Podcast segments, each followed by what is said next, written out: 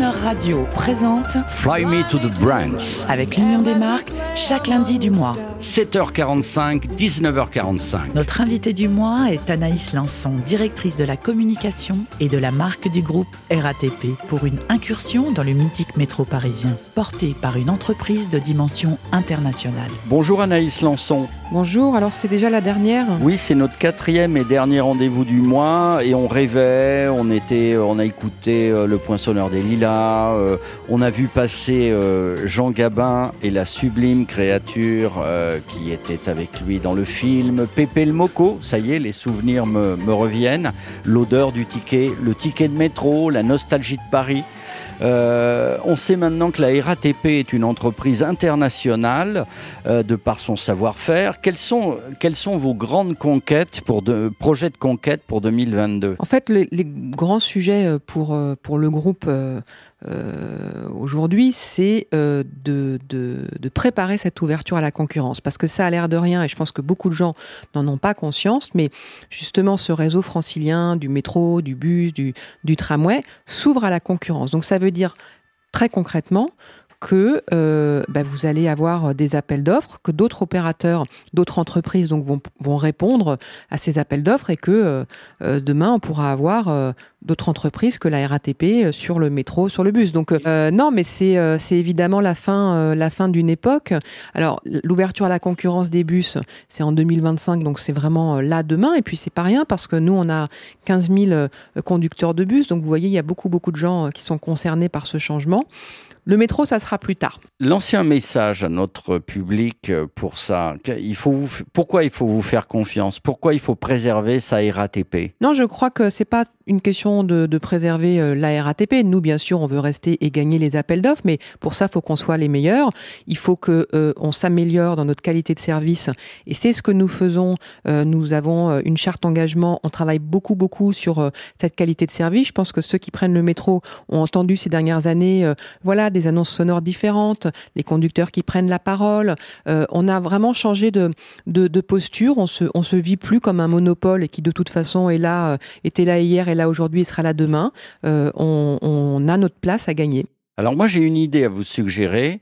Euh, on s'est aperçu, nous, nous nous faisons beaucoup de storytelling, nous racontons l'histoire des bien. grandes sociétés en podcast et, et on s'aperçoit que les sociétés qui ont un passé ont un avantage.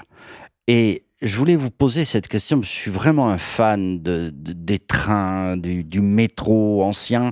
Est-ce que vous avez une conscience de préservation de votre patrimoine?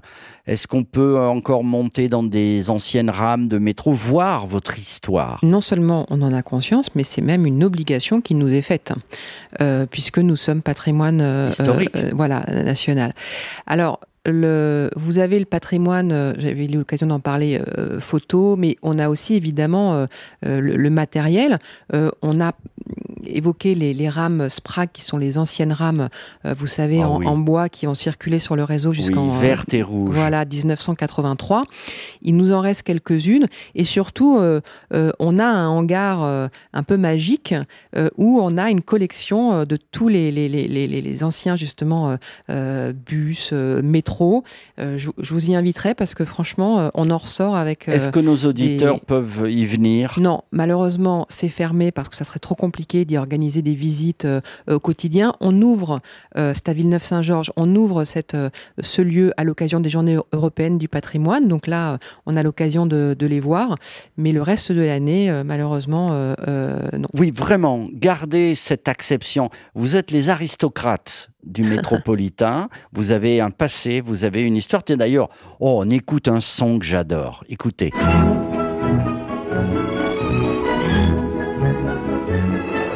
Métro a 50 ans.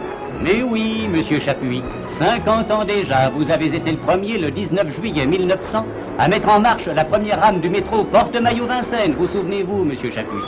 1900.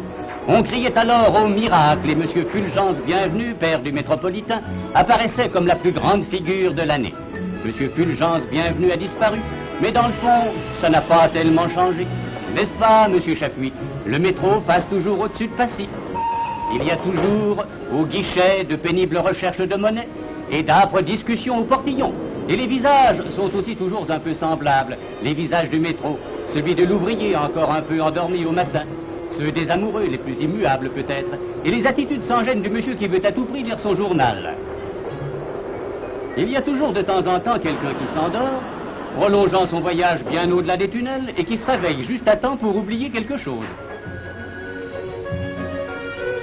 Aussi, depuis 50 ans, un endroit a changé, un endroit s'est agrandi, le bureau des objets trouvés, justement.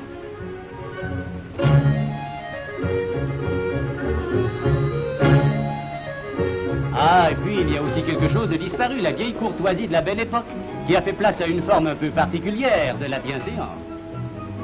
Mais à part cela, monsieur Chapuis, franchement, vous qui l'avez vu naître il y a 50 ans, avouez qu'il supporte allègrement le poids des ans.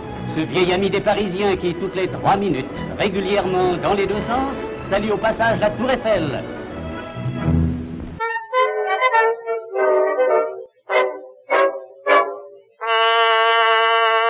Vous rendez compte, Anaïs Lançon, euh, nous sommes en 1950. Ce sont les actualités françaises. Vous savez qu'on voyait dans les films de cinéma en noir et blanc. La RATP fête ses 50 ans et on voit Monsieur Chapuis, Oui. qui est l'homme qui a conduit la première rame de métro. Porte-maillot Vincennes, c'est génial. Ouais, il y a déjà tout dans ce reportage, euh, c'est génial. Et on se dit que bah, aujourd'hui, on, on a fêté nos 70 ans il y a, il y a 16 ans, on va bientôt avoir 80 ans, on est, on est là depuis un certain temps déjà. Et hein. puis il est solide votre métro parce que moi je vous signale, euh, euh, je suis pas vieux mais je suis pas jeune non plus. Euh, avec ma maman, on montait dans ces métros en bois euh, qui a été créé en 1935 et qui s'est arrêté seulement. C'est génial, ça, ça a tenu mais euh, des années. Ça c'est très solide le, le métro. Les métros sont, 1983. sont très, euh, sont très solides, bah, heureusement d'ailleurs. Alors ce métro-là, le, le Sprague, ça serait plus possible aujourd'hui parce que notamment la matière bois n'est plus considérée euh, comme suffisamment euh, euh, voilà, de, sé- sécuritaire hein, à cause des, des, des, des parts de feu possibles. Euh, c'est solide et c'est aussi ultra technologique un métro. Ça faut pas l'oublier, c'est-à-dire que euh, vraiment toute la technologie euh, euh, qu'il y a dans le dans le métro, dans, dans tout ce qui se passe aussi dans les gares, c'est vraiment euh, euh, voilà, c'est formidable aussi de voir les coulisses. Années 80, suppression de la première classe. On s'en souvient Euh, ou pas? Ah bah moi je m'en souviens, oui, oui, absolument. euh, et, et je crois que vous avez un petit reportage sur euh, le sujet. Oui, absolument. Tiens, on en écoute un extrait. Allez. Dominique Bayot nous explique pourquoi la RATP envisage de supprimer cette fameuse première classe. Voici le dernier obstacle à la suppression des premières classes. Ces rames datent de 1935 et elles n'offrent aux voyageurs de seconde classe que d'inconfortables banquettes en bois. Mais l'an prochain, ces vestiges du métropolitain seront définitivement réformés et la régie offrira à tous ses clients un confort suffisant pour que tout le monde soit logé à la même enseigne, autrement dit, voyage en classe unique. Anaïs Lançon, merci. En revoyant l'histoire de cette entreprise internationale, hein, moi je le savais pas, la RATP, eh bien c'est un peu notre propre histoire, c'est nos souvenirs. Euh, voilà, pour ceux qui, pour les gens des années 80 qui ont eu, qui avaient 20 ans dans les années 80, eh ben oui, les nouvelles rames de métro sont arrivées et il y avait plus de première et de deuxième classe. Une dernière innovation euh, que j'ai notée, j'aurais aimé avoir un mot là-dessus, Anaïs Lançon. Euh, ben on en est aujourd'hui à Bonjour RATP, l'appli pour voyager en Île-de-France. Pour voyager même sans couture, parce qu'évidemment, euh, aujourd'hui, euh, on voyage plus comme on voyageait euh, il, y a, il y a 20 ans, c'est-à-dire que on veut euh, des applis qui nous donnent la possibilité de faire un voyage. Quand on dit sans couture, c'est euh, je prends une trottinette, je prends un, un Vélib, je prends le métro. Puis, et donc, cette, cette appli, euh, justement, euh, elle, elle donne la possibilité euh, d'avoir euh, bah, tous ces services de mobilité euh, euh, qui, sont, euh, qui sont réunis dans une seule appli. Et ça correspond à, à l'usage euh, aujourd'hui Des urbains. des urbains, voilà, pour se faciliter la ville. Et merci en tout cas pour tous nos, nos étudiants, euh, stagiaires souvent, euh, euh, pas rémunérés, qui doivent se taper 30 km pour aller travailler quasi gratuitement chez un, leur premier employeur et qui prennent tous ces moyens de locomotion euh, euh, ajoutés. C'est cela Absolument, oui. Alors c'est d'ailleurs certains euh, ne sont pas la RATP. Nous, on investit aussi euh, dans euh, dans des entreprises, dans des startups qui peuvent proposer ce qu'on appelle des, mobilités douces et qui sont très complémentaires hein, de, des, des, modes lourds tels que ils sont exploités par la RATP. Après, il faut que voilà, tout le monde se partage l'espace public. Ça, c'est encore un autre sujet parce que je pense que selon qu'on soit cycliste sur une trottinette ou dans un bus, on a peut-être une vision un petit peu différente de cet espace public. Donc, on, on, on fait d'ailleurs euh, euh, des stages et on fait en sorte que tout le monde euh, soit respectueux les uns vis-à-vis des autres. À part la musique et la poésie, les expositions de photos, vous sponsorisez, vous faites du sponsoring de sportifs ou pour le cinéma ou pour... On a en fait des athlètes de haut niveau au sein de l'entreprise parce que ça nous paraît... Vous savez, quand vous êtes un, athlète, euh, c'est difficile de mener une carrière et en même temps euh, bah, de pas se rater sur la carrière d'après quand vous aurez arrêté votre sport. Donc on intègre des athlètes de haut niveau à qui on laisse une. Euh, Quelle discipline? Ah bon, on en a plein. Euh, on a on a plusieurs euh, plusieurs athlètes. ça ça va de la lutte au canoë. Enfin ça c'est. D'accord. Et le but étant que on les libère une grande partie de leur temps pour faire leur entraînement. Et une fois qu'ils ont arrêté leur carrière, on les intègre à plein temps. Anaïs Lançon, un scoop. bien sûr, vous l'avez dit plusieurs fois, un salaire de vous préoccuper, comme pour la SNCF. Hein, on va bientôt ouvrir les marchés, comment on dit les appels d'offres à d'autres euh, à d'autres euh, opérateurs. Euh, un scoop RATP, une grand, quelque chose qui arrive là, qui est important pour vous, une déclaration à faire à nos CSP+ qui nous écoutent. On répondra aux appels d'offres du Grand Paris et on le fera sous forme de, de, de partenariat, sans doute avec des des, des, des, amis euh, asiatiques de façon à, à proposer une offre euh, euh sur l'excellence du service, l'excellence opérationnelle, voilà, et de, et de présenter la RATP, le groupe RATP sous un nouveau jour. Une annonce artistique de la part de la RATP, où en est le concours Alors peut-être alors une annonce ou un, ou un, appel, parce qu'effectivement, oui. il reste quelques jours. Alors le, le pour ce pour répondre au prix de la poésie, chaque année on a un, un prix pour la poésie amateur. On est le premier prix d'ailleurs euh, de poésie amateur en France. On reçoit 10 000 poèmes en moyenne chaque année. C'est quand même extraordinaire de toute la France. Hein. Et cette année, c'est Eddie Depreto qui est euh, qui en est l'illustre euh, président. Voilà, donc les gagnants, les 10 gagnants auront leurs poèmes affichés tout l'été sur le réseau. Alors Anaïs Lançon, j'ai un autre poète de la même génération quasiment qui est, qui est vraiment un, un crooner de la chanson française. Il a une voix de crooner, Anaïs Lançon. Vous voyez de qui je veux parler? Initial bébé. Bien, bravo. Conscience instinct divin, je vois que vous connaissez aussi bien toute la partie euh, technologique, administrative, commerciale du groupe RATP que la musique euh, que vous promotionnez. Benjamin Biolay, bien sûr. Ça vous va? J'adore.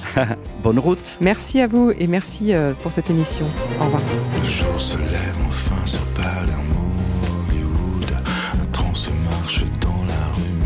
Un coup de coude.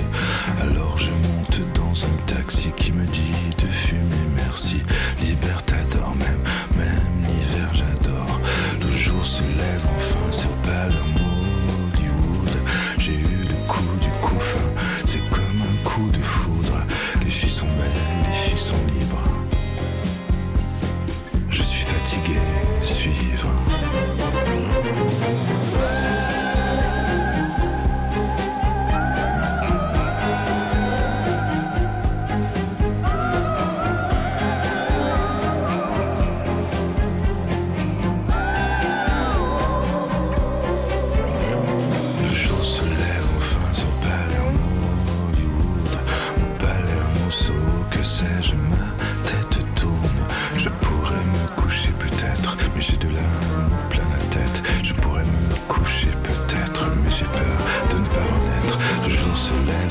sur Palermo.